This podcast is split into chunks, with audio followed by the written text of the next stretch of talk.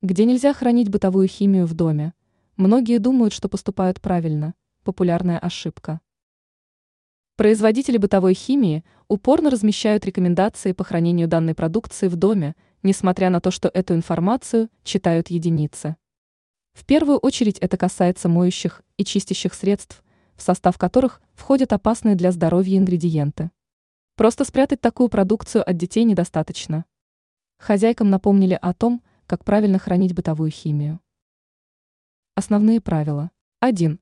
Оказывается, не все средства можно хранить в жилом помещении, поэтому не будет лишним еще раз заглянуть в рекомендации производителя. 2. Нельзя переливать жидкие средства для мытья посуды или стирки белья в емкости, не предназначенные для хранения химии. 3. Нельзя хранить продукцию в открытом виде. Где хранить? Порошок для стирки белья – хранится в основном в ванной, но нужно держать его в закрытой емкости, иначе он утратит свои свойства. Средства для кухни удобнее держать под раковиной, но это не совсем правильно. Лучше будет убрать бытовую химию в шкафчике, который можно закрывать на ключ ради безопасности маленьких детей.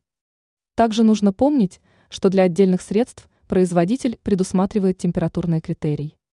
Поэтому что-то хранится подальше от отопительных приборов, что-то только в тепле, а есть химия, которая боится прямых солнечных лучей.